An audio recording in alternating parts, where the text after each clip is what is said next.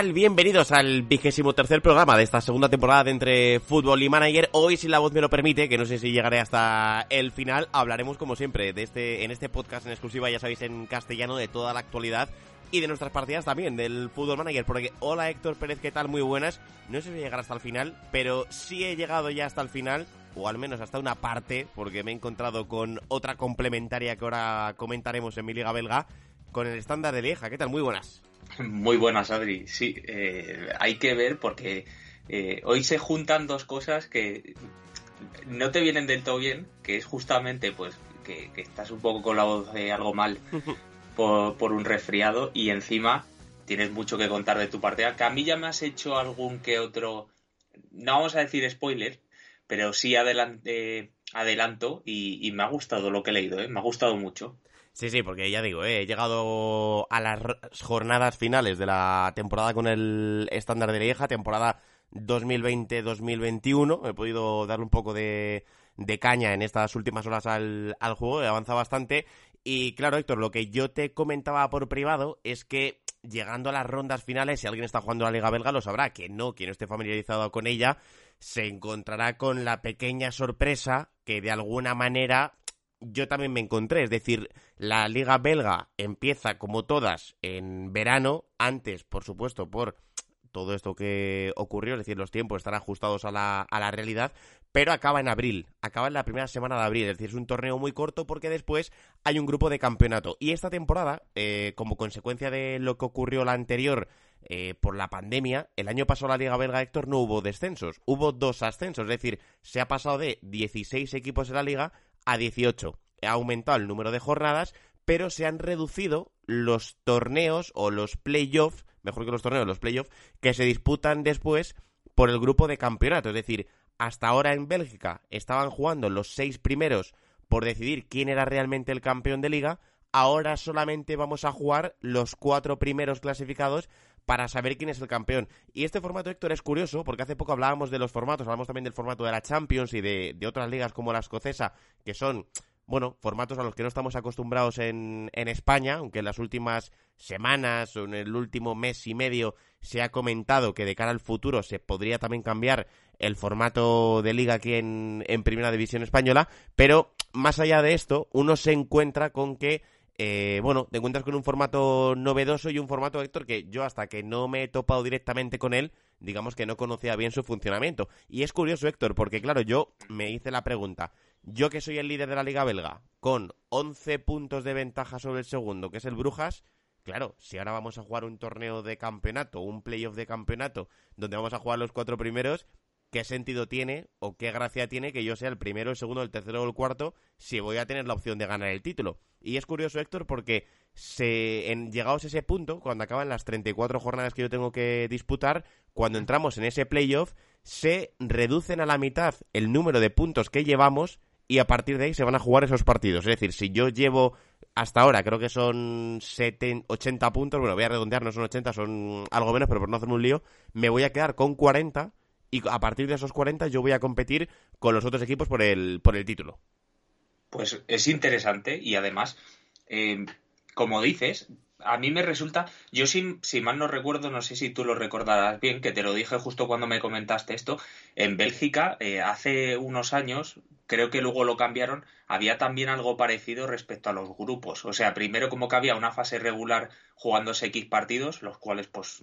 no, no sé cuántos eran, y luego creo que como había una división de dos grupos donde no sé si también eh, pues obtenían una serie de puntos y después ya iban como a un playoff para, para disputarse el título. Hablo de memoria y no estoy seguro si era así, así que no puedo confirmarlo. Pero como dices, es curioso porque eh, es verdad que en Europa no estamos acostumbrados a que haya como, por decirlo de alguna forma, tanto lío o tantas rondas para obtener un título. Pues lo que dices es que al final eh,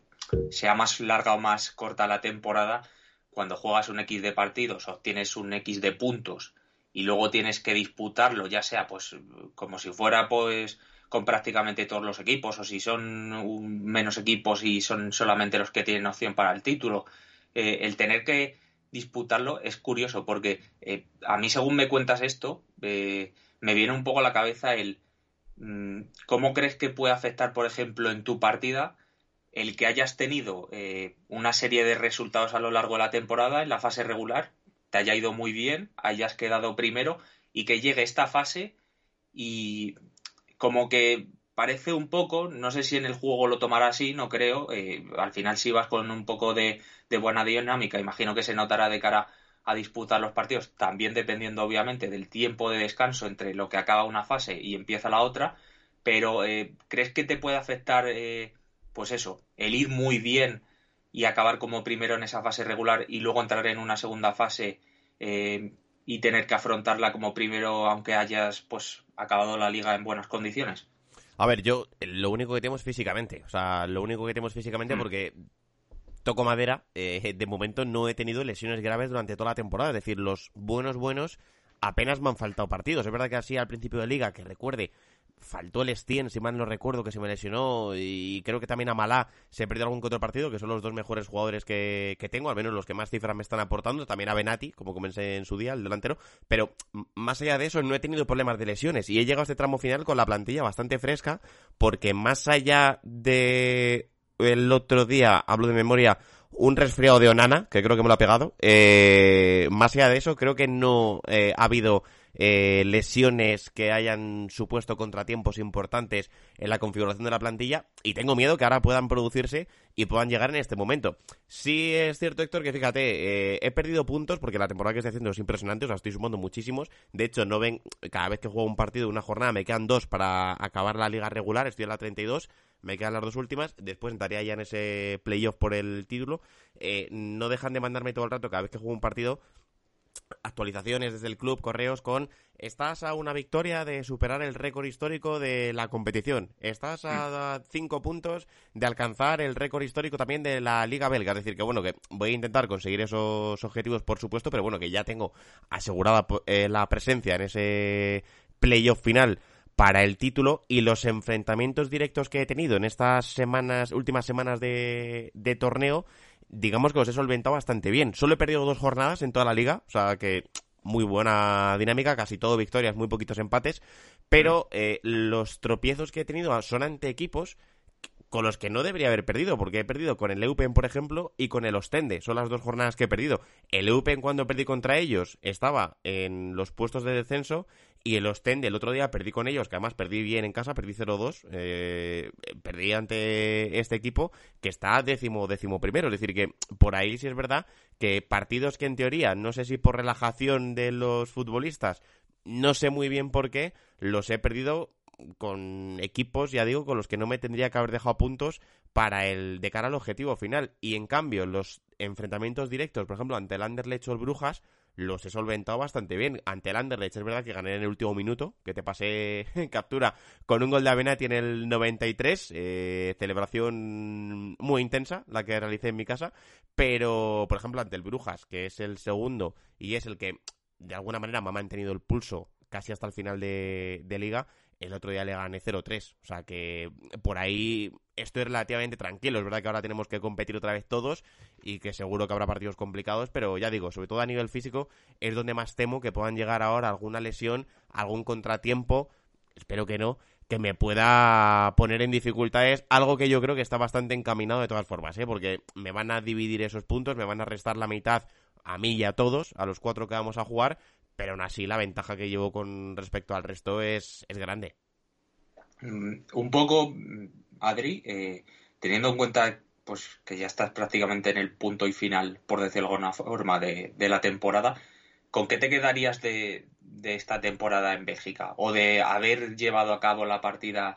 en Bélgica? Pues buena pregunta. Fíjate, me quedaría con eh, bueno, lo primero antes de nada, jugadores que no conocía y equipos que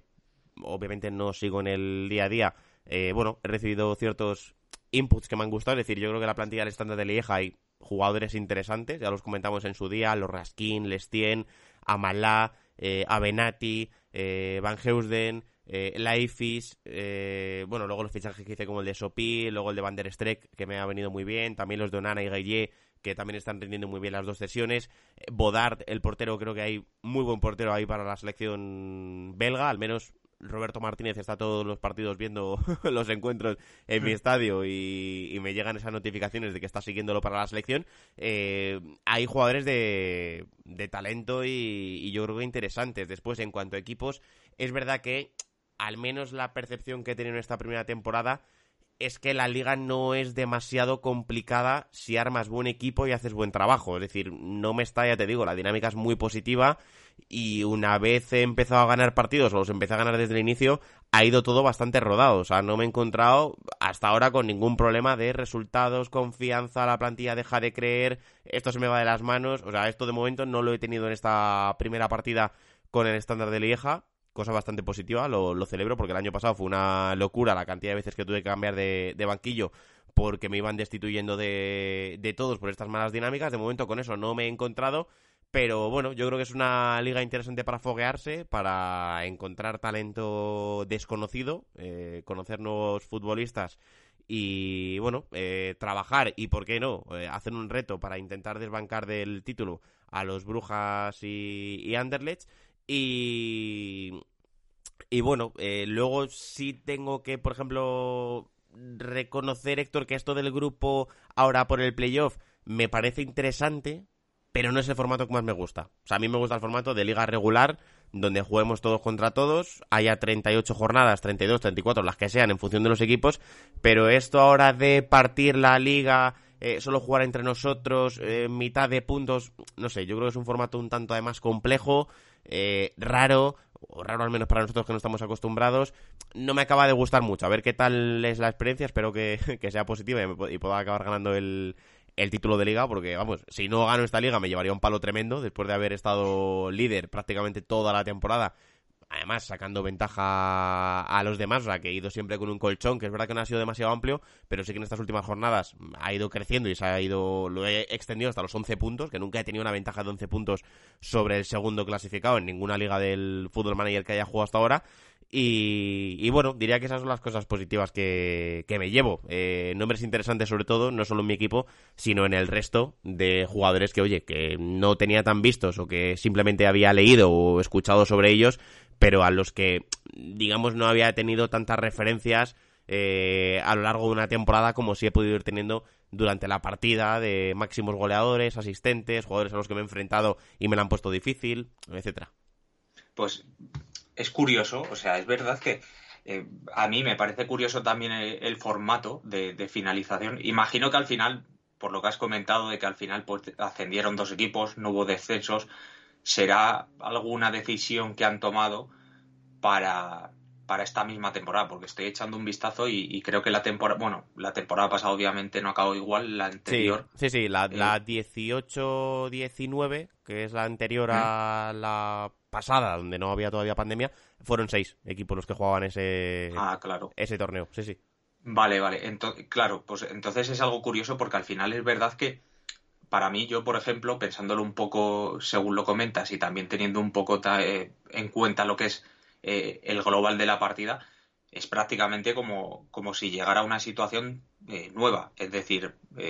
yo, en mi caso, si por ejemplo estuviera como tú, pues que he hecho una buena temporada, que al final está finalizando el campeonato regular hmm. de una manera muy buena, que los, pues, los enfrentamientos directos también estás teniendo y obteniendo muy buenos resultados, al final llegar a esta fase de grupos es como, como si dieras un, una especie de borrón, al final luego, como dices tú también, eh, la carga de partidos pues puede acabar siendo importante para que en los finales de temporada pueda lesionarse algún jugador, eh, toquemos madera, porque al final yo sí que he notado que en este Fútbol Manager, por ejemplo, estoy teniendo también menos lesiones que, que los anteriores. No sé si será cosa de que han tocado algo posiblemente, sí que igual pues no lo sé, la carga, por ejemplo, que metió al equipo, los entrenamientos, etcétera, puede ser menor y por eso pues también están expuestos a menos eh, tensión o menos probabilidad de, lesionarse, pero al final llegar a esta fase de grupos y encima, pues si tú dices también que lo han reducido a cuatro, eh, lo cual pone más complicadas las cosas, va a ser prácticamente, Adri, como, como jugarte un cara a cara en cada partido eh, y, e intentar obtener el título. Yo al final también te digo una cosa, creo que si, por ejemplo, ojalá que no suceda así, pero llegas a esta fase de playoffs y no ganas la liga, haber obtenido la fase regular ya prácticamente sería como un título. Luego es verdad que obviamente en el fútbol manager y en la realidad eh, los títulos no se contabilizan así y los títulos al final hay que alzarlos, etcétera, etcétera y luego encima para la directiva seguramente si ganas el título sería buenísimo, pero al final obviamente yo creo que este tipo de fases como, como que son un poco nuevas y por ejemplo, eh, bueno, nuevas no, o sea, sino que son como un poco, por decirlo de alguna forma, una situación totalmente distinta a lo que es una temporada regular y al final, por ejemplo, vamos a suponer pues que en tu partida el Brujas no va muy bien, pero claro, al final el Brujas imagino que con respecto a los demás equipos, incluido tú, tendrá una plantilla muchísimo mejor y el poder plantarte en esta fase, eh, pues puede ser para el Brujas dentro de la partida eh, un aspecto que le dé un plus para poder acabar ganando el título. Sí, sí, mira, es que mira, por ejemplo, la temporada 18-19, eh, datos reales, eh, datos de la liga en la, en la realidad, eh, el grupo, o sea, la temporada regular, eh, todas las jornadas del campeonato había 16 equipos, o sea que las 30 jornadas que se disputaron, porque insistimos en ello, siempre ha habido 16 equipos, o en los últimos años ha habido 16 equipos, pero la temporada pasada, a consecuencia de la pandemia, como no se pudo completar la temporada, subieron dos de segunda y no descendió nadie. Entonces, yo estoy jugando esta, la 2021, con 18 equipos en total. Son eh, 34 jornadas las que estamos disputando. Yo voy por la 32, me quedan dos para el final, por recapitular, por si alguien se ha perdido en, todo esto de este lío de jornadas, de, formatos y, demás. En la 18-19, cuando había solamente 16 equipos y se juegan esas 30 jornadas, mira, ¿Mm? el Genk acaba la liga regular con 63 puntos. Y el segundo es el Brujas con 56. Es decir, hay una diferencia de 7 puntos, que es una diferencia parecida a la que seguramente yo voy a tener de cara al grupo de al grupo final o a este torneo final o este playoff final, como lo queramos llamar, por el título de, liga, el grupo de campeonato, como lo llaman en la, en la liga belga. Al final, después de jugar las jornadas correspondientes, porque ellos iban 6, nosotros vamos a ir 4, vamos a tener menos partidos que los de los que se juegan habitualmente en este en este grupo de campeonato. El Genk, Héctor, acabó ganando esa liga 2018-2019, pero en los enfrentamientos directos ganó seis partidos, empató dos y perdió dos. El Brujas ganó siete partidos, empató uno y perdió dos. Y al final la diferencia de puntos entre los dos fue solamente de dos. O sea, el Genk acabó ganando la liga con solamente dos puntos de ventaja sobre el Brujas, cuando en la temporada regular, en la clasificación general, llevaba siete. Es decir, eh, se pueden reducir mucho esas diferencias. Es verdad que, claro, si vas con una distancia muy holgada,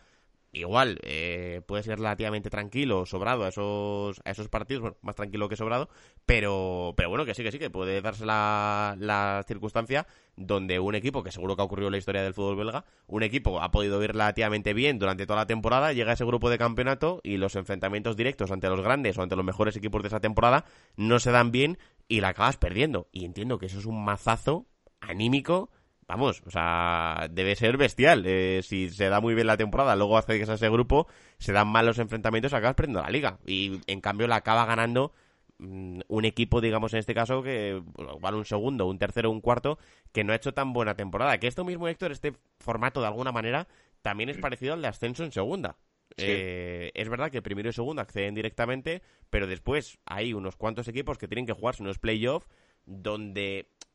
yo desde fuera lo que he podido seguir segunda división, que me gustaría seguir siempre más la segunda de lo que puedo hacer habitualmente, pero sí es verdad que los playoffs me gusta verlos, porque bueno, así también tengo ya, empiezo a conocer un poco a los equipos que van a, subir a primera.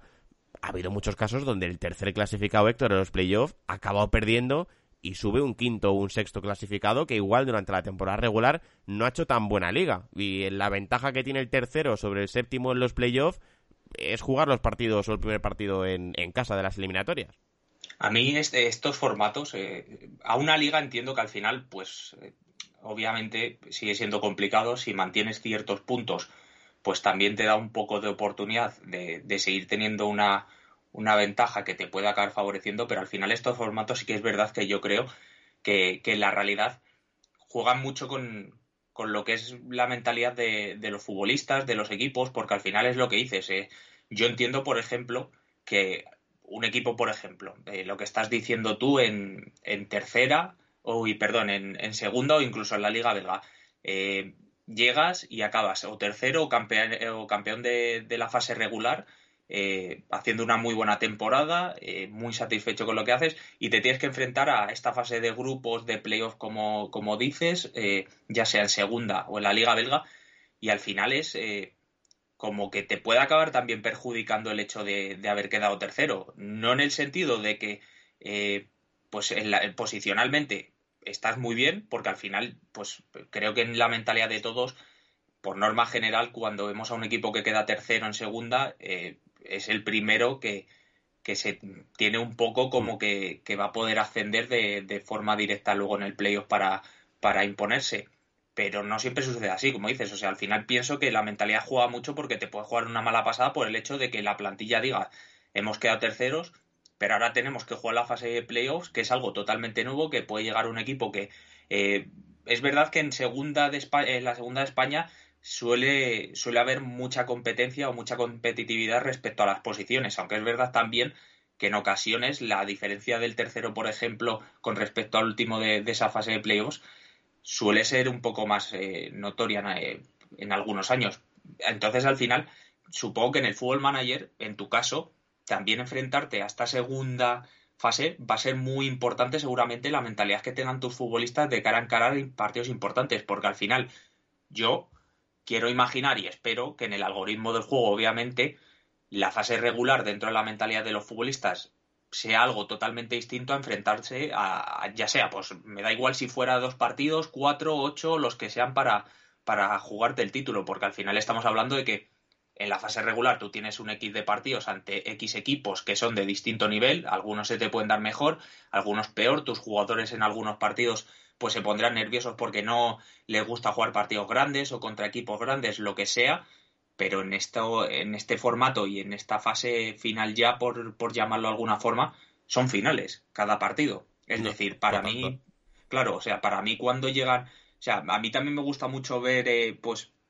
ya sea la fase de pleo de, de Segunda de España, me gusta también mucho ver la de, la de Inglaterra y al final,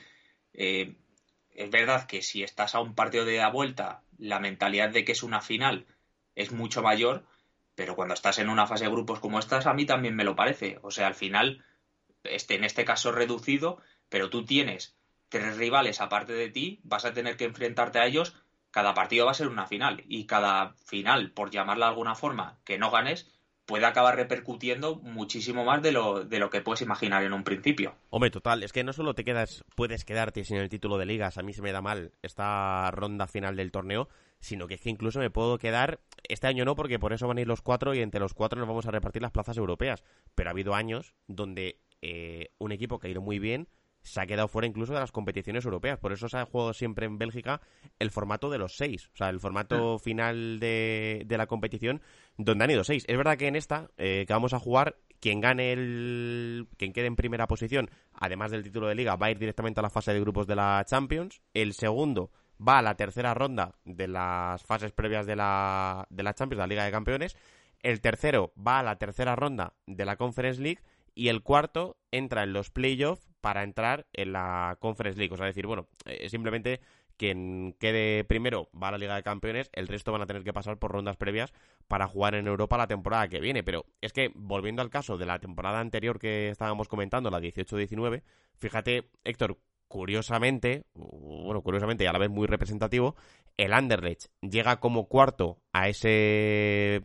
grupo final eh, por, el, por el campeonato, donde también se decían las plazas europeas, se le da muy mal, pero muy, muy mal el grupo de campeonato, solo gana un partido, empata tres y pierde seis, y de ser cuarto acaba sexto la liga y se queda sin competiciones europeas. Es decir, no solo no tienes opción de pelear por el título, sino que acabas tirando la liga en ese ras final entre los grandes, donde se te dan muy malos enfrentamientos directos y donde acabas sexto clasificado. Y acabas, ya digo, fuera de, de Champions, de Europa League y, y, de todo. Así que es que es un formato donde eh, la temporada se hace relativamente larga porque, bueno, no dejan de ser 32 jornadas eh, o 34 en este caso como estoy jugando yo, que oye, que son 34 partidos que hay que jugarlos. Mm. Luego te encuentras con ese eh, bloque final, con ese campeonato final donde van a jugar los mejores y donde si se te dan mal las cosas es que puedes desperdiciar por completo el trabajo que has hecho hasta ahora. Es decir, yo creo que esos enfrentamientos directos tienen un peso mm, enorme, eh, una trascendencia brutal y esto también, Héctor, claro, bueno, yo porque voy, ya digo, voy con confianza y con ventaja para, yo creo que, se va a dar bien y que vamos a poder ganar. pero esto también es un cribado brutal para el equipo pequeño que se cuele entre los, entre los grandes. O sea, imagínate que aquí, en ese grupo final, esta temporada no va a ocurrir, pero se cuela el Bershot, que es un recién ascendido. O sea, imagínate al Bershot jugándose el título, la Champions eh, o la Conference League ante el Anderlecht, el Brujas, eh, el, el Gent, el Standard de Lieja, si también se mete. O sea, es que es imposible que pueda salir vivo de ese, de ese bloque. Sí, yo al final imagino que, sobre todo en la realidad, porque al final en, el juego es distinto, estas, estas, esta fase debe marcar mucho más la diferencia entre lo que es un, el mejor equipo y los que van por detrás. O sea, al final, pues es lo que digo. Yo creo que en Bélgica el Brujas con respecto a los demás clubes eh, tiene bastante diferencia, eh, tiene una plantilla que es muy buena, eh, incluso para, para jugar en Europa. Le hemos visto competir muy, muy bien en grupos bastante complicados las últimas temporadas, lo cual creo que es muy buena noticia para el fútbol belga en general. Y como dices, pues al final esta fase, como que yo creo que para ciertos equipos, pues seguramente será como un premio, o sea, un equipo, por ejemplo, como dices,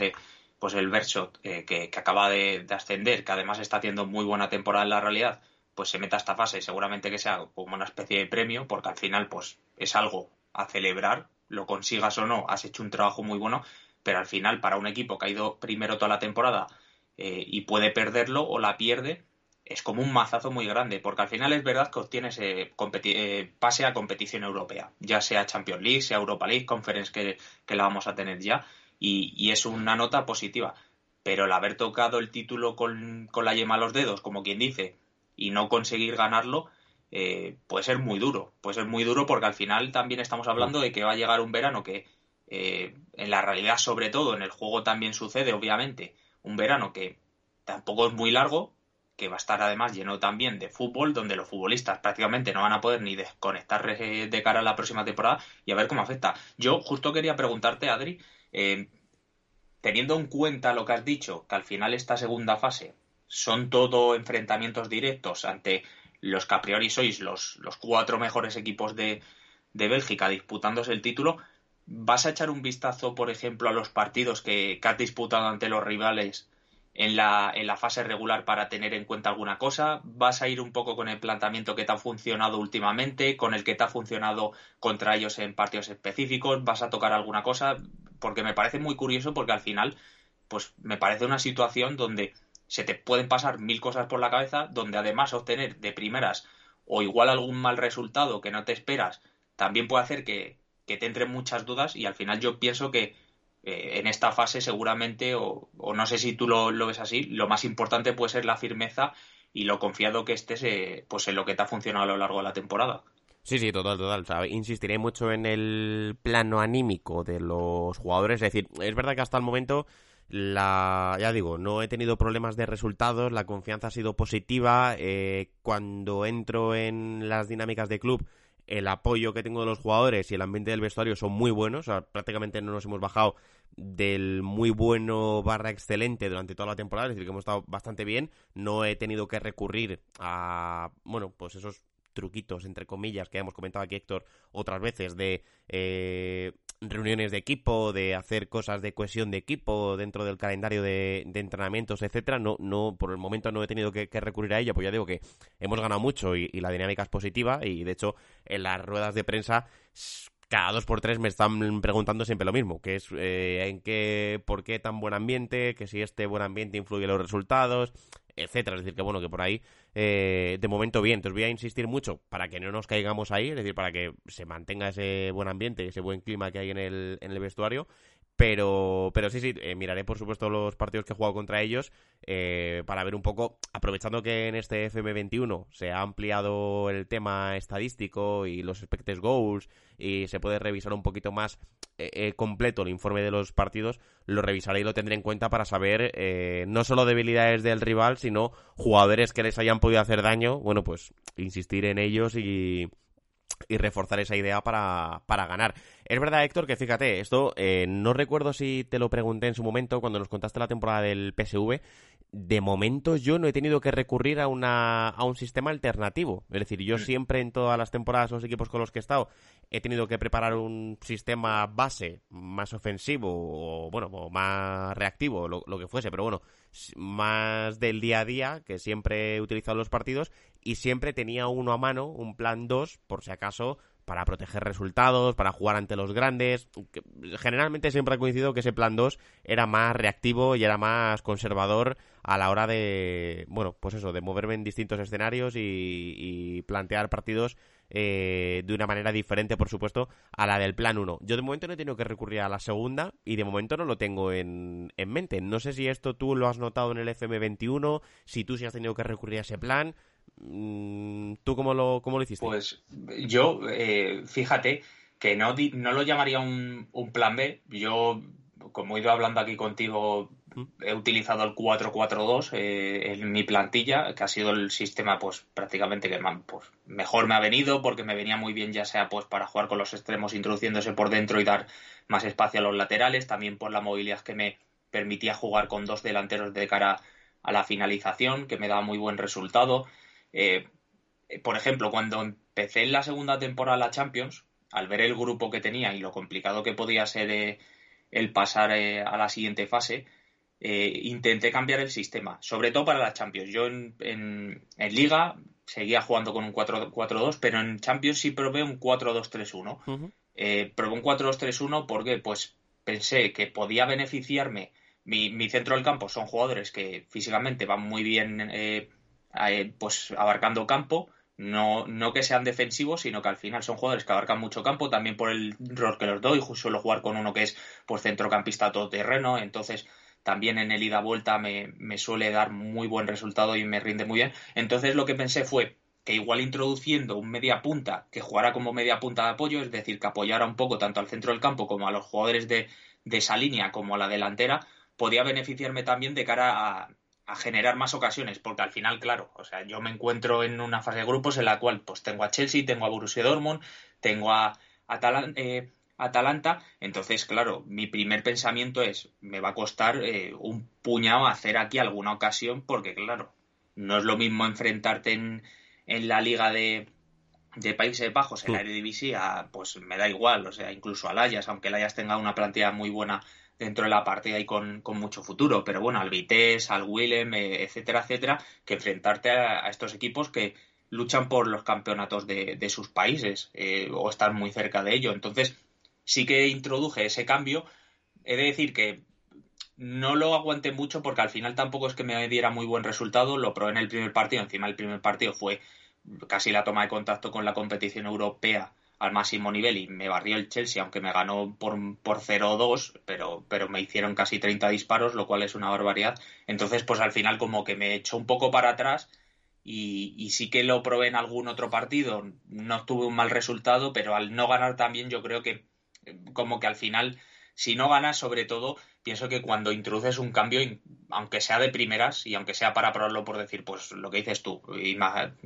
tienes un sistema, te está funcionando muy bien, pero llegas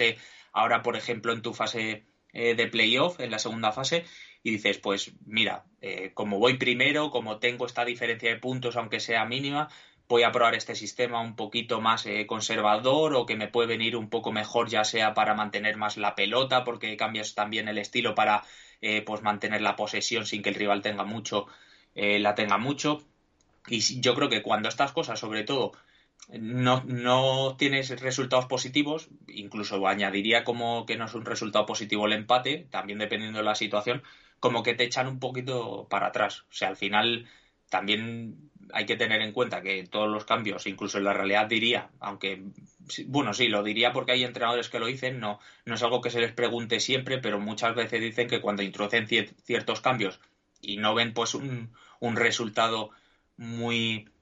muy palpable, por decirlo de alguna forma, tienen que volver un poco a su plan, su plan inicial. Yo creo que aquí pasa un, poco lo mismo. Al final, esta temporada, por ejemplo, se me viene a la cabeza Adri que, que a Jürgen Klopp le hemos visto jugar con un 4-2-3-1 y al final el 4-2-3-1 del Liverpool, eh, incluso teniendo en cuenta obviamente las bajas que han tenido, no da el mismo resultado que el 4-3-3 que, eh, que, utiliza el alemán vamos, que es su seña de identidad desde que ha llegado al club. Pues por el rol de los centrocampistas, al final pierdes un interior que yo creo que es algo muy, muy importante dentro del equipo para las ayudas, para hacer eh, coberturas con balón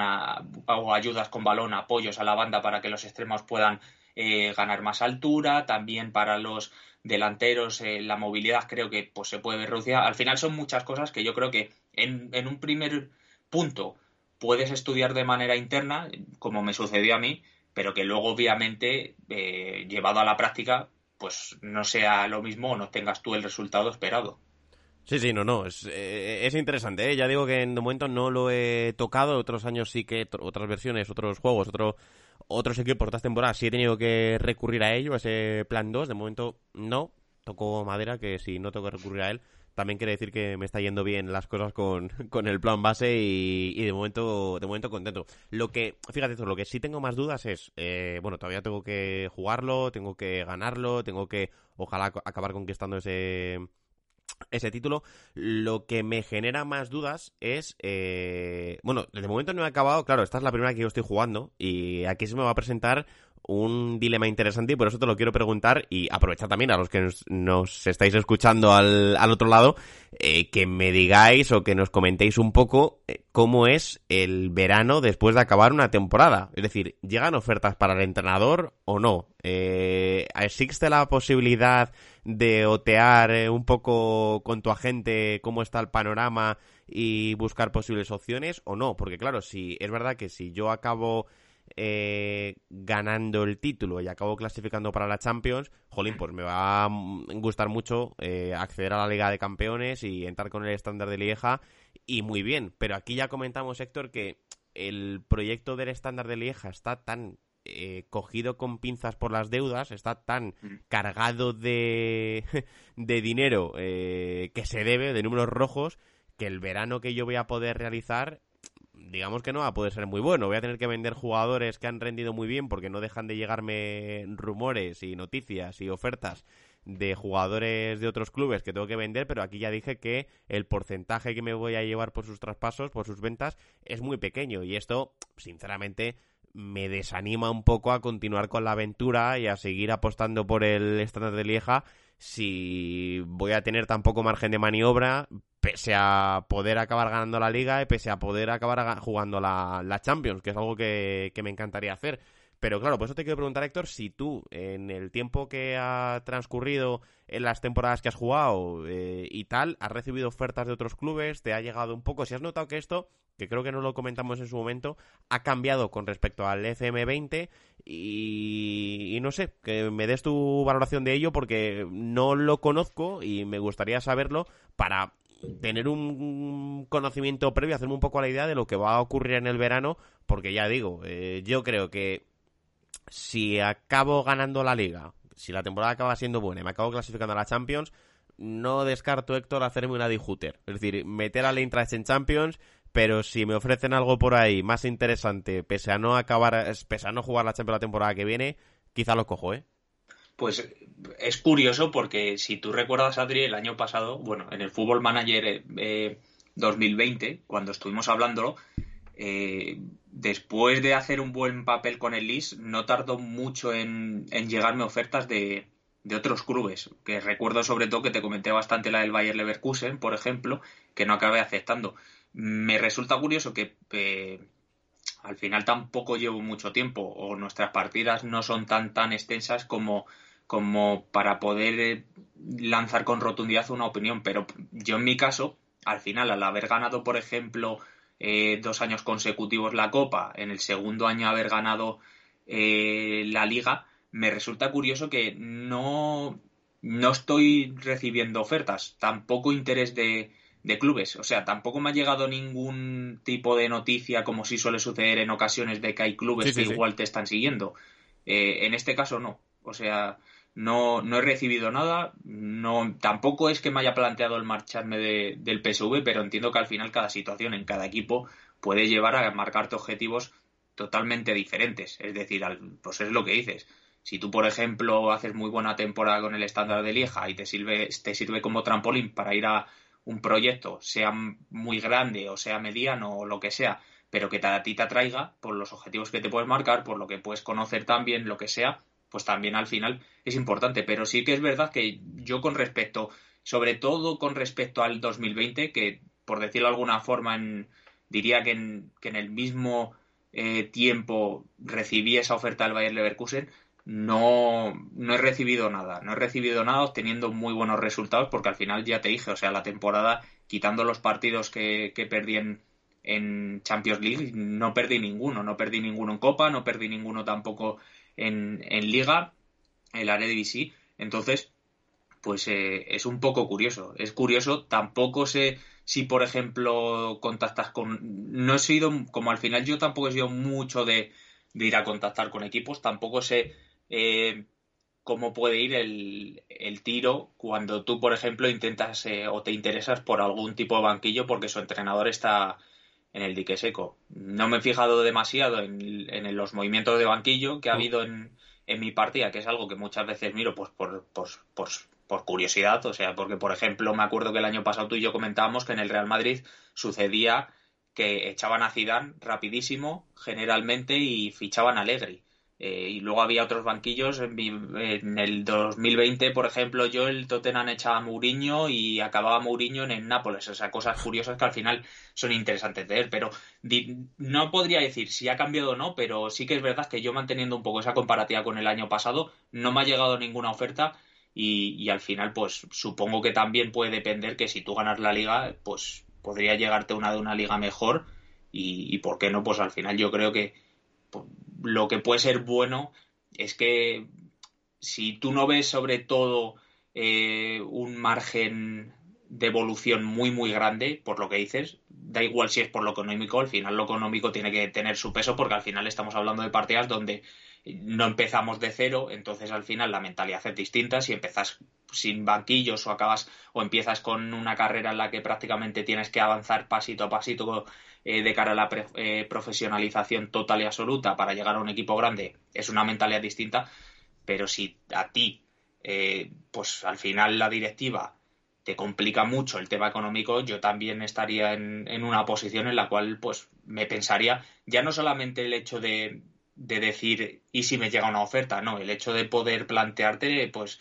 el acudir tú a algún club que puedas ver que pueda necesitar un entrenador que se adapte un poco también a lo que tú quieres y a lo que puedes dar y que acabes pues haciendo las maletas y yendo a otra liga. Sí, sí, no, no, lo, lo, veremos, lo veremos. De momento me centraré en acabar esas dos jornadas que, que me quedan, acceder al grupo de campeonato, como ya hemos descrito, y, y, ganar el título de liga. Ojalá que sea así y clasificar para la, para la Champions, que digo yo que, claro, ganando cosas y obteniendo buenos resultados, la situación económica del club también cambiará. Cuando llegue el momento ya lo pensaré, lo plantearé y pondré a mi agente a trabajar por si aparecen cosas interesantes. Decías lo de los banquillos, Héctor, el, hecho de Zidane o, los despidos de, en este caso de Zidane y de, de, Mourinho. En mi partida vi el otro día que el Chelsea había echado a Lampard, que bueno, eh, no sé si esto viene algo... Eh, premeditado de serie en la inteligencia artificial del juego o es algo que me ha salido así en la, eh, en la partida y que no ocurre en todas, pero sí es verdad que hay ciertos cambios de banquillo que se repiten bastante en el juego, es decir, lo de Alegri en el banquillo de Real Madrid parece que es un rumor que en las oficinas del Fútbol Manager cojó bastante, ¿eh? Gustó, gustó, al menos gustó mucho. Sí, sí, al final eh, eh, son es que además yo creo que hay cambios que seguramente que sean en la mayoría de partidos partidas, perdón, de de forma casi automática. O sea, hmm. al final ahí es verdad que es un juego que pues no puede estar eh, dentro de lo que pueda ser un poco la optimización que tengan hecha la inteligencia del juego, eh, pues puede estar muy marcada en la mayoría de, de partidas, pero luego imagino que, claro, cada, cada partida irá variando, porque al final los resultados que, por ejemplo, pues obtiene, por ejemplo, el Ajax en mi, en mi partida, no serán los mismos que la tuya, no serán los mismos que la de otra persona y así sucesivamente con, todos los equipos. Pero es algo curioso. Eh, no quiero que, que, acabes, Adri, de comentar eh, el tema de la Liga Belga y justo que has comentado hace ya un buen rato, porque al final nos ha dado para hablar mucho, el tema de jugadores jóvenes de, de tu equipo, maximizando un poquito más el tema de nombres que siempre nos gusta buscar alguno algún nombre, algunos nombres que, que la liga belga te, te, hayan llamado la atención, ya sea pues para fichar por un equipo que sea pequeño, para uno de media tabla, porque has encontrado uno joven que, que te ha gustado mucho, que igual desconocías, que puede servir para un equipo grande, lo que sea. Pues fíjate, eh, recuerdo, eh, más allá de los que he dicho ya del, del estándar de Lieja, que son, son interesantes, eh, me llegan bastantes informes de en el equipo sub-21, en, en, el equipo filial de, del estándar de Lieja, Eddie Silvestre. Eh, me llegan bastantes notificaciones del club, de bueno, de estos informes que te van pasando periódicamente después de los partidos que juega el segundo equipo. Insisten mucho en que lo suba ya al primer equipo, que tiene buen potencial y que puede ser interesante. Me llega también bastante y, y lo que he podido comprobar de él, no lo he probado en el juego, pero sí he visto que el potencial de estrellas que tiene es muy alto y muy interesante. Eh, Tapsova, el hermano del central del Leverkusen, delantero, está en la eh, cantera, en este caso del estándar de Lieja, y creo recordar, hablo de memoria, que tiene un potencial de cuatro estrellas. Es decir, que pinta a, a cosa interesante. Sí, sí, y, y, está ahí. Y es verdad que de momento, por ninguno de los dos me han llegado ofertas. A los dos los conseguí renovar a principio de temporada para, bueno, para subirles un poco el sueldo y, tenerlos contentos. Y son dos jugadores que estoy, evidentemente, sobre todo en el segundo, el caso de Tapsova, meditando, si me quedo finalmente en el estándar de, de, Lieja, subirlo ya e incorporarlo a la plantilla de, de la temporada que viene, porque los dos tienen muy buena pinta y dejo ahí los dos nombres apuntados. Aquí, como ya dijimos, Héctor, si alguien se perdió aquel programa, recomiendo del estándar de Lieja fichar al portero Bodart, que me ha hecho una temporada muy, muy buena. Eh, me parece, ya digo, eh, guardameta interesante, no lo he visto en la realidad, pero bueno, en cuanto a atributos en el juego, sí es, creo, portero destacado y, y, con mucho potencial porque es jovencito. Y ya digo que Roberto Martínez anda muy detrás de él para, para incluirlo en la selección. El lateral Siquet, lateral derecho, que es el que está compitiendo con Sopí y con el que alterno a ambos en la posición, eh, y, y también muy bueno. Y lo que me ha llamado mucho la atención de Siquet, Héctor, es que en estos informes que salen del entrenamiento, de cómo individualmente están entrenando durante la semana, el tipo no ha habido una semana que no haya tenido un 10, un 9,5 o un 9,75. O sea, es una bestia cómo tiene que entrenar este tipo, porque ya digo, ¿eh? y de hecho, llegó el punto que cuando normalmente aparecen este tipo de cosas eh, a destacar positivamente o negativamente, al que destaca negativamente le puedes dar un toquecito y generalmente la flechita va hacia arriba, es decir, se lo toma bien y dice, vale, mister, eh, me pones las pilas, entrenaré mejor. Al que entrena positivamente también le puedes reforzar y generalmente, bueno, pues si queda un margen de mejora, mejora esa flechita del estado de ánimo y, y todos contentos. Pero llegó un punto en la temporada eh, que este tipo hacía siempre 10, 10, 10, 10, 10, que cuando le fui a felicitar por ello, no se lo tomó demasiado bien que me vino a decir, oye, qué tío más pesado eres, ya me lo has dicho varias veces, eh, déjame en paz ya, que sí, que ya sé que entreno muy bien. Y digamos que fue, eh, la flechita decayó un poquito, es decir, se fue un poquito como hacia abajo eh, porque no se lo tomó demasiado bien, que es algo que nunca me había pasado, o sea, nunca me había topado con un tipo que, ya digo, todas las semanas entrena de 10, 10, 10, 10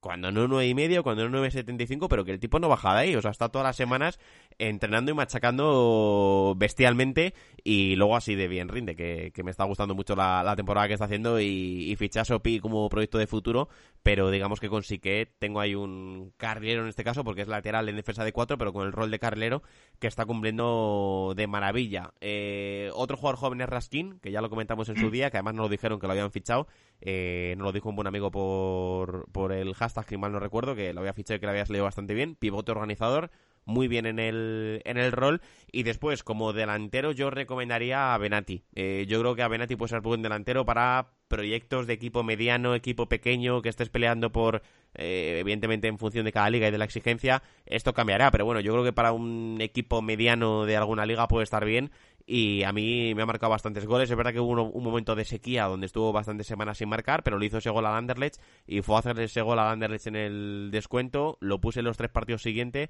y en los tres partidos siguientes me hizo cinco goles en tres partidos. Es decir, que Casi. sí, sí, no, no, bestial, bestial. El rendimiento de Avenati muy, muy positivo y muy bueno. Me quedo con ellos. Después, si tengo que destacar nombres son los que me he ido encontrando, pues mira, Paulo Noachu, que además está haciendo muy buena temporada, está en el Genk. Eh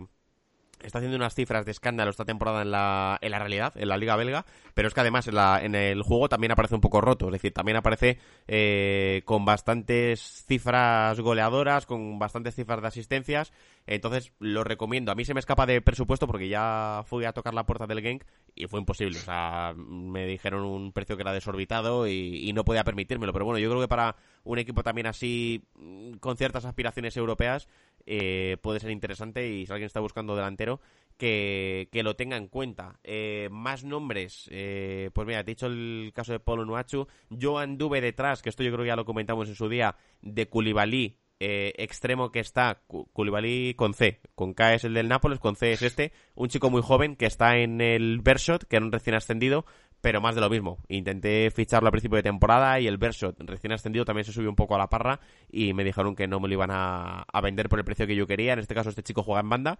y, yo creo que también interesante. De hecho hace poco me encontré con, en la partida con alguna noticia suya de que estaba empezando a despertar cierto interés en clubes de eh,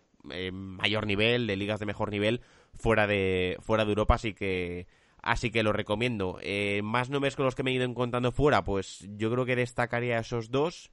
Eh, me han llegado buenos. Ah, bueno, mira, tengo uno, Héctor, que este ¿Eh? me sorprendió bastante porque me llegó el informe del ojeador, se quedaba sin club. Estuve a punto de ficharlo y me lo acabó quitando el español porque pusieron más pasta encima de la mesa y se lo quedaron. Pero me parece un nombre interesante, Héctor, porque se habla poco de él. Siempre nos hemos fijado mucho en el hermano, pero si promete tanto como lo pintan en el juego, ojo lo que puede venir con Juliano Simeone, con uno de los hijos del Cholo. Mm. Eh, a mí me vienen unos informes, de hecho el otro día, eh, que esto me hizo bastante gracia, porque yo pedí el informe al ojeador para que me, bueno, para que profundizase un poco más en los atributos y en el dinero que iba a poder pedirme, etcétera. Eh, digamos que el informe del ojeador me ha llegado casi para cuando Juliano Simeone acabe el contrato que ha firmado ya con el español. O sea, me ha llegado bastante atrasado y de hecho venía con un una nota al pie del informe donde me decía el ojeador eh, este jugador ya se ha comprometido con otro club. Ya, ya, lo sé, ya, ya, ya sé que se ha comprometido con otro club, se comprometió con otro club hace mes y medio. O sea, eh, digamos que el informe se ha demorado un poco más de lo previsto, pero aún así, atributos muy, muy buenos, eh, estrellas de potencial bastante altas y al menos en mi partida, en la 2020-2021, se quedaba libre, se quedaba sin equipo y lo podías obtener gratis. Entonces, bueno, yo dejo el nombre de Juliano Simeone porque ya digo, me ha sorprendido bastante, estaré pendiente de él, de cómo le va en la partida con, con el español, porque ya digo, si promete tanto como a mí me lo han vendido al menos museojeadores, yo creo que se viene algo bastante bastante interesante en este chico. Y por supuesto, Héctor, para cerrar, tengo que meter el nombre de mi querido Muleca, eh, que ya dijimos y hablamos de él a principio de, temporada, que tiene un don de la oportunidad bestial. ¿eh? El otro día me pasaron también los datos suyos, me preguntaban en rueda de prensa por él, que yo este dato no lo, no lo tenía,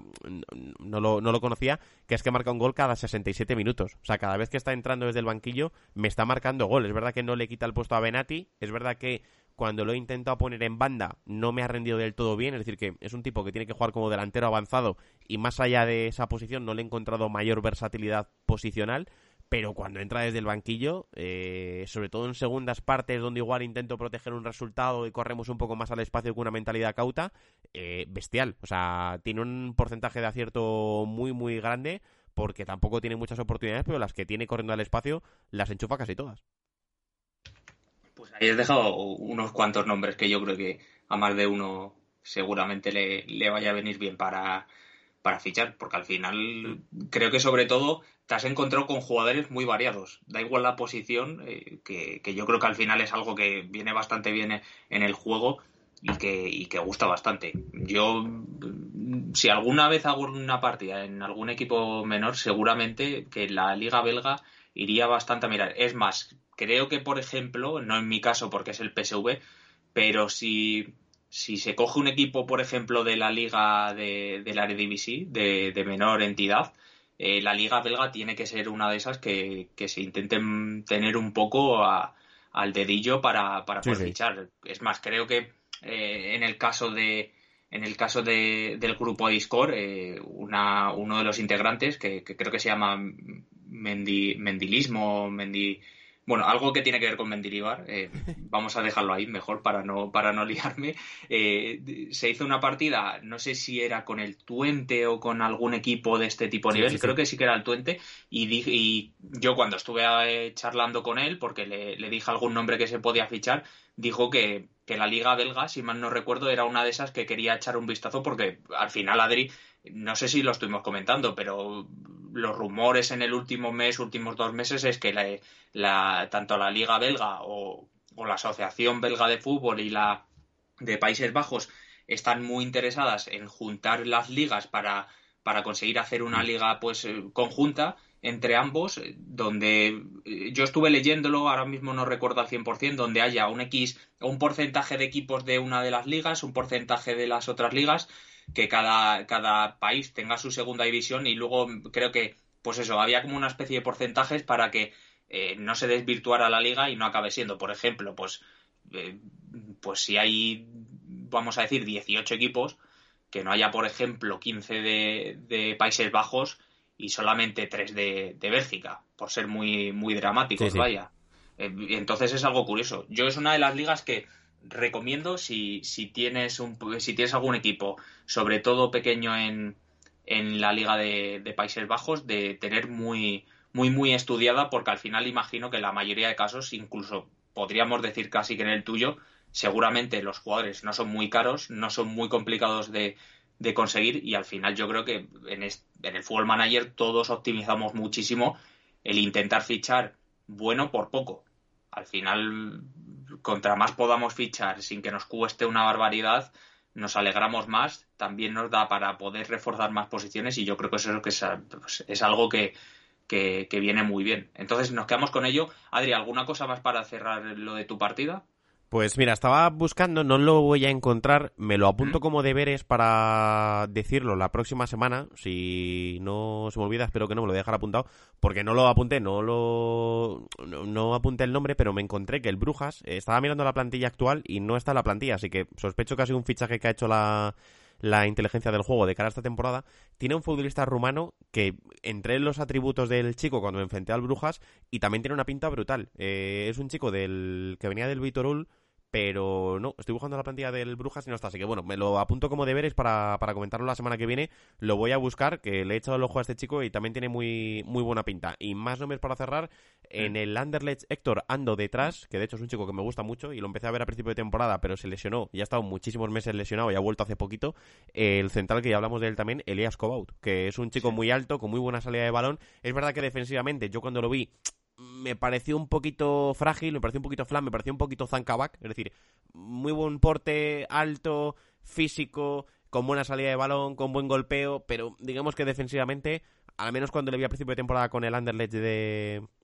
de Vincent Company, eh, me dejó un poquito frío en ese tipo de situaciones, porque de hecho cometió algún otro error y después a las poquitas jornadas de empezar la liga se lesionó de gravedad el tobillo y ha estado muchísimo tiempo fuera de los terrenos de juego hasta ahora, que ha vuelto ya en esta recta final. Así que a ver si lo puedo recuperar y le puedo volver a, echar el ojo a este chico y lo puedo buscar en, en, la, en la partida a ver cómo, cómo sale. Y por supuesto, ando detrás, Héctor, como ya dijimos en su momento, y alguien, un aficionado que estaba jugando con el Valencia, lo había conseguido fichar. Aster Branks es el mm. sueño que tengo para fichar. O sea, este chico me impactó muchísimo cuando lo vi, me encantó. O sea, es que me dejó alucinando el regate, la clase que tenía, porque es el típico jugador pequeñito que lleva el balón muy pegadito al pie y, se va de todo el mundo jugando en el centro del campo. Me gustó muchísimo, ya digo, la realidad cuando lo vi, pero en el juego, cuando he intentado fichar a Aster Branks, eh, me han dicho que, bueno, que tenía que poner encima de la mesa una cantidad ah, demasiado grande de, de dinero y que se escapaba obviamente de mis posibilidades para poder ficharlo. Así que bueno, de todas formas estaré pendiente de, ellos y son los nombres que dejo, Héctor, de, de esta partida. Me apunto como deberes, ya digo, ¿eh? recuperar el, nombre de este juego rumano y si me encuentro, por supuesto, en estas últimas semanas algún otro futbolista destacado, pues aquí lo, lo comentaré, pero no, yo creo que no me he dejado ya más deberes, al final he aguantado con la voz, así que, oye, eh, doble premio, que me da tiempo a comentar todo y, y hemos aguantado. No sé si tienes tú algo que, que destacar, Héctor, porque... Eh, de cara a la nueva temporada que se te perfila, ya la comentamos en su día, pero bueno, digamos que ¿le has dado vueltas, has pensado, te has imaginado algún horizonte a medio o largo plazo diferente? ¿Algún equipo que, no sé, te hayas encontrado con alguna liga, algún entrenador, algún club en las últimas semanas en la realidad y hayas dicho, ostras, pues igual aquí me gustaría empezar una partida? Pues la verdad es que no, no se me ha planteado mm, nada así. Si es verdad que, por ejemplo, teniendo un poco en cuenta lo, lo que soy yo y también pues que al final es una de, las ligas pues que menos puedo ver eh, no descarto si, si en un futuro si, si el tiempo sobre todo me lo permite en el juego pues si me llega alguna oferta de la liga de vamos de la Bundesliga el poder ir, a Alemania. Porque me parece y lo estuve comentando el otro día contigo eh, sobre ello me parece una liga que que creo que se le da menos valor al final en la realidad de lo, de lo que está teniendo. Eh, ya sea sacando entrenadores, que está sacando entrenadores muy buenos y con propuestas yo creo que muy interesantes y, bueno, de cara pues ya no solo al espectador, sino también a la progresión de los futbolistas que, invitan mucho a poder ver pues tanto lo que son los equipos como de manera individual los futbolistas y es una liga que, que creo que pues la tengo en cuenta porque si al final la temporada anterior por decirlo de alguna forma, con el Leeds, cuando estuve en la partida con ellos en el FM20, rechacé al Bayern Leverkusen, si me llegara alguna oferta de, ese estilo, no descartaría el aceptarla, porque es una liga que me, ya digo, me interesa mucho, creo que además es una liga también que de cara al mercado de Países Bajos, que ya voy viendo pues más, más jugadores, etcétera, puede venir bastante bien y, y entonces pues no me cierro las puertas para eso, aunque de momento yo en mi partida tengo el objetivo entre ceja y ceja de competir eh, en Champions League. El primer bofetón que me ha dado la competición ha sido de realidad. Eh, por lo tanto, pues tengo ganas de, seguir abarcando la competición porque creo que al final es un objetivo distinto, porque tú y yo, Adri, por norma general nos hemos marcado, aunque tampoco llevamos muchísimo jugando, nos hemos marcado objetivos distintos cuando pues van a salir los juegos y comentamos un poco los equipos que estamos un poco eh, revoloteando para poder tenerlos y los objetivos que queremos con ellos. Entonces yo, pues me parece un objetivo que, aunque sí es verdad que es mucho más grande, eh, pues puede acabar siendo realista y puede ser muy interesante porque al final creo también que, como decimos muchas veces, tú puedes coger un equipo planteándote el ganar eh, pues el título de liga, por decirlo de alguna forma, o crecer con ese equipo para intentar obtenerlo, ya sea más o menos grande, pero luego el plantearte también con un equipo que sea ya o que esté ya más hecho dentro de, su competición nacional para intentar competir en Europa es también muy bueno, porque al final estamos acostumbrados en la realidad sobre todo a ver cómo en las fases finales pues suelen imponerse los equipos que tienen más historia, que tienen mejores plantillas, eh, que también pues a lo largo de los últimos años han tenido más, más competitividad eh, en, en, estas competiciones, valga la redundancia, porque es algo que importa mucho. Entonces, pues me parece algo interesante. O sea, ya digo, fue como me, yo cuando eh, me planteé el PSV, como que me entró muy por los ojos el mercado de fichajes que habían hecho, me había gustado, entonces eso fue un, un punto importante y luego ya viendo el segundo punto del objetivo que me podía plantear, teniendo en cuenta que yo imaginaba que en la Eredivisie, que me ha sorprendido mucho y me ha gustado mucho la competitividad que, hay, que eso te lo he comentado a ti en más de una ocasión y lo he comentado aquí también, pues teniendo un poco en cuenta que al final mi máximo rival iba a ser el Ajax seguramente, aunque hay equipos que tienen jugadores muy jóvenes con mucho crecimiento en el juego como, como el AZ, por ejemplo, pues al final es, un objetivo también el plantearte intentar crecer en Europa que puede ir bastante bien, porque al final también hay que tener en cuenta, Adri, que una liga tú la compites todas las temporadas. En Europa puedes competir una temporada y si yo, por ejemplo, ahora que he ganado el título, la siguiente temporada no se me da muy bien, teniendo en cuenta que en, que el área de entran dos equipos en Champions y que encima uno de ellos tiene que ir a la tercera ronda, como me sucedió a mí, eh, pues puede complicarse la cosa si, por ejemplo, tienes una racha de resultados que no sea muy buena. No, no, claro que sí, influye muchísimo ese tipo de, situaciones y, afectan ellos. Así que, bueno, iremos actualizando, Héctor, las partidas como siempre hacemos. Hoy hemos querido actualizar un poco la mía, aprovechando que había podido jugar en las últimas horas y había podido darle un buen empujón a la temporada. Así que ya comentaré qué tal va ese grupo de campeonato con el estándar de Lieja y cómo acabó por supuesto la liga regular, si acabo obteniendo o consiguiendo esos récords o no, y por supuesto el título de liga, el tan ansiado título de liga que tengo ganas de, celebrar para incluir ya en mi palmarés y en mi currículo del FM, que de momento ya digo está vacío. Está vacío y solo hay una final de Copa con el Betis, como, como todos sabéis, porque como solo tengo una, pues la he tenido que repetir muchas veces. Fíjate que he jugado muchas, pero que solamente he jugado una. Así que bueno, ojalá, ojalá podamos ampliar esas vitrinas de títulos, Héctor, y, celebrar más y, mejores cosas, por supuesto, en el FM21 y que sigamos disfrutando y compartiéndolo aquí con todos vosotros, que sabéis que, que nos encanta. Como siempre, ya sabéis, el correo entre futbolimanager.gmail.com, ahí nos podéis escribir lo que queráis de vuestras partidas, de propuestas que nos queráis hacer, de lo que queráis, de sugerencias que queráis hacernos, ahí podéis escribirnos en ese buzón, también por supuesto en el hashtag entre fútbol y manager en Twitter, donde compartimos todos los programas, por si, bueno, por si queréis eh, estar al día de todos, pues en ese hashtag los vamos compartiendo todos en, en Twitter, por supuesto también la cajita de comentarios de iBox y el grupo de Discord, que ya sabéis, si alguien está fuera de él, no estáis escuchando por primera vez y no estáis dentro, tenéis el enlace para entrar en la descripción de este audio que estáis escuchando, está el enlace con pinchando y simplemente poniendo el nombre de usuario que queráis tener en la comunidad, entráis y accedéis a, a ese grupo de locos, como nos gusta llamar, donde se sigue compartiendo todas las partidas del ECM y nos encanta que siga siendo así y se debata y se ayude entre todos cuando surgen dudas o surgen problemas de instalación, de kits, de parches que no se instalan bien, Héctor, que de esto también hay mucho en, el, mm. en los canales. Bueno, pues ahí también se pueden solucionar todos los problemas que tengáis y dudas y, recomendaciones de fichajes y de equipos y, de lo que queráis. Hablamos de todo ahí y nos encanta que, como ya digo, sigáis compartiéndolo con nosotros. Así que, Héctor, creo que sin nada más ya en el tintero voy a beber mucha agua. Voy a ver si esto se arregla para el lunes, para el programa. Si no, pues bueno, ya, ya sabéis por qué que, me ocurre en, la voz, aquellos que escucháis el podcast y, también veis Mr. Underdog. intentaré reforzar e intentaré mejorar durante el fin de semana, no gritar mucho. Así que hasta la semana que viene. Hasta la semana que viene.